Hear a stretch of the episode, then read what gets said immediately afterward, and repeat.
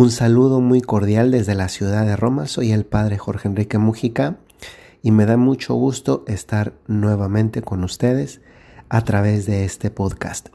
Quiero iniciar pidiéndoles una disculpa porque estoy agripado.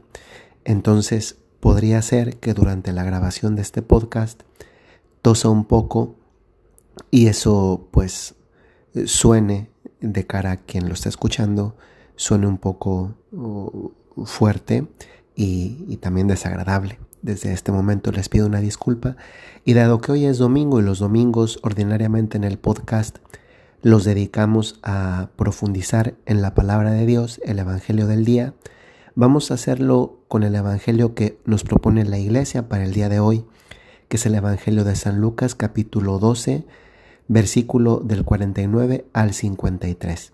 Dice así. En aquel tiempo Jesús dijo a sus discípulos, He venido a traer fuego a la tierra y cuánto desearía que ya estuviera ardiendo. Tengo que recibir un bautismo y cómo me angustio mientras llega. ¿Piensan acaso que he venido a traer paz a la tierra? De ningún modo. No he venido a traer la paz, sino la división. De aquí que en adelante, de cinco que haya en una familia, estarán divididos tres contra dos y dos contra tres. Estará dividido el padre contra el hijo, el hijo contra el padre, la madre contra la hija y la hija contra la madre, la suegra contra la nuera y la nuera contra la suegra. Palabra de Dios. Queridos amigos, les doy nuevamente la bienvenida al podcast. Eh, muchos que han seguido desde hace tiempo estas grabaciones eh, cotidianas saben que los domingos las dedicamos a profundizar en la palabra de Dios de una manera que, que es tratar de explicar el Evangelio que quiere decir Jesús, pero luego también aplicarlo a nuestra propia vida. Y el Evangelio de hoy mm, es de esos Evangelios que posiblemente a muchos les gustaría que, que no apareciera, porque contrario a, la a una imagen eh, no del todo completa de Jesús, y sobre todo en un contexto como el actual en que Jesús es presentado más como, como un tipo que predica el amor y la paz, lo cual es verdad, pero no solamente es lo que predica el Señor, también predica la verdad, también predica la justicia, y que entonces muchas veces la imagen que nos llega del Señor no es una imagen eh, completa, íntegra. Y hoy esta parte del Evangelio, que además es el Evangelio de San Lucas, el más extenso de los cuatro Evangelios, nos permite también profundizar en una faceta que también es parte de la personalidad del Señor. Yo quiero centrarme en esto. Primero comencemos explicando el Evangelio. Jesús les está hablando a sus discípulos. Y al estar hablando con ellos, se entiende que les comienza a explicar más de aquello de lo que ellos también tendrán que ir a anunciar y tendrán que ir a predicar. Y les comienza dejando claro una cosa, que el anuncio de, de, Jesús, el anuncio del Evangelio, Evangelio es la buena nueva y Jesús ha venido a traer una buena nueva, el anuncio de esta buena nueva muchas veces va a producir división entre las personas. Y la división es la fuente también de la falta de paz. Esa paz que en un principio debería ser lo que, lo que reina cuando el Evangelio de Jesús no solamente es anunciado, sino también es vivido, Jesús lo, lo, lo pone delante de sus discípulos para hacerles notar que no solamente eh, hay que esperar ser aplaudidos, ser bien recibidos, sino que muchas veces la vivencia, que es la primera forma de anuncio, el testimonio de vida, lo que va a conllevar es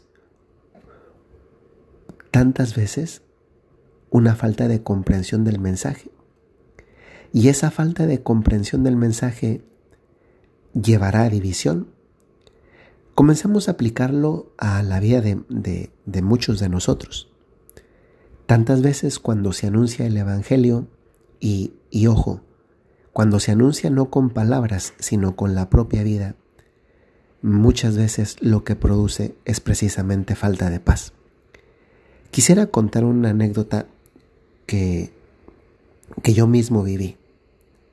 La viví cuando estando en Guadalajara, en Guadalajara, México, hace algunos años, creo que fue el año 2016, y si no fue el año 2016, fue en el año 2017, yo estaba esperando que pasara el taxi por mí ya en la puerta del hotel para que el taxi me llevase al aeropuerto.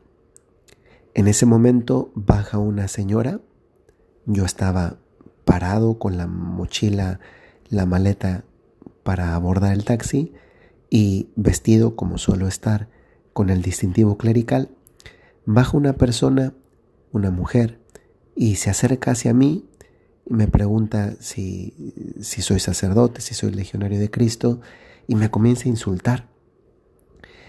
Por aquel momento yo me quedé un poco descolocado porque, porque pues nunca alguien me había insultado de la nada. Eh, pero yo no sé, tal vez ese día estaba un poco tan feliz que no se me ocurrió comenzar a contestarle a la persona. Total que eso fue de Dios el no contestar porque después de rato la persona curiosamente pasó de esa manera insultante y agresiva de abordarme para comenzar a, a, mostrar una faceta pues tal vez más, más vulnerable de sí misma. Para no hacer largo la historia, resulta que esta persona y su esposo eran padres de un hijo único. Este hijo único entró al seminario, pero tanto la mamá como el papá, que eran médicos, eh, tenían la ilusión de que su hijo también continuase el tema de la medicina.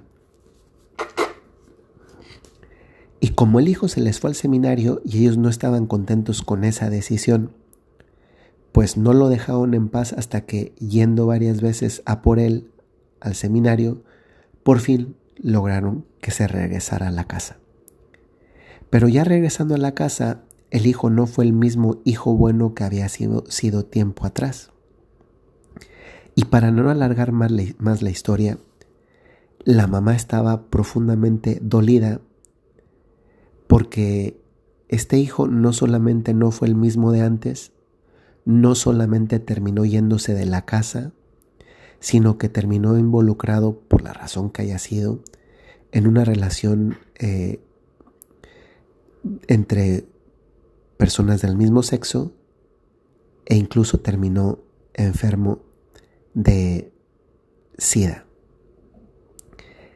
La mamá al final estaba pues acongojada porque decía nada de eso hubiese sucedido si nosotros lo hubiéramos dejado andar el camino que Él había decidido y que era de suyo bueno. ¿Por qué he contado esta historia? Porque muchas veces una vida que supone seguir el camino de Jesús, ya no me refiero solamente al campo, en este caso como en el ejemplo que acabo de mencionar, de una vocación, sino el simple hecho de tratar de vivir y ser coherentes con lo que significa ser un bautizado, Muchas veces vivir esto que es, es vivir de cara a Dios, que es vivir lo que el Señor nos pide, que es vivir la senda por el camino de la senda del Señor, muchas veces trae división. ¿Cuántas veces, porque tú vives o tratas de vivir tu fe coherentemente, no eres juzgado o malinterpretado, a veces incluso eh, se, te, se te restringe, se te, se te aísla, se te pasa un, a un estilo de, de social como si fueras alguien diferente porque tratas de vivir lo que tú en realidad quieres ser de cara a Dios. Es más, tratas de vivir lo que el Señor te pide en tu interior, lo que tú sabes que el Señor te está invitando a vivir, a hacer, etc. Y esto me hace pensar mucho en que realmente lo importante en la vida no es otra cosa que la de vivir de cara a Dios nuestro Señor.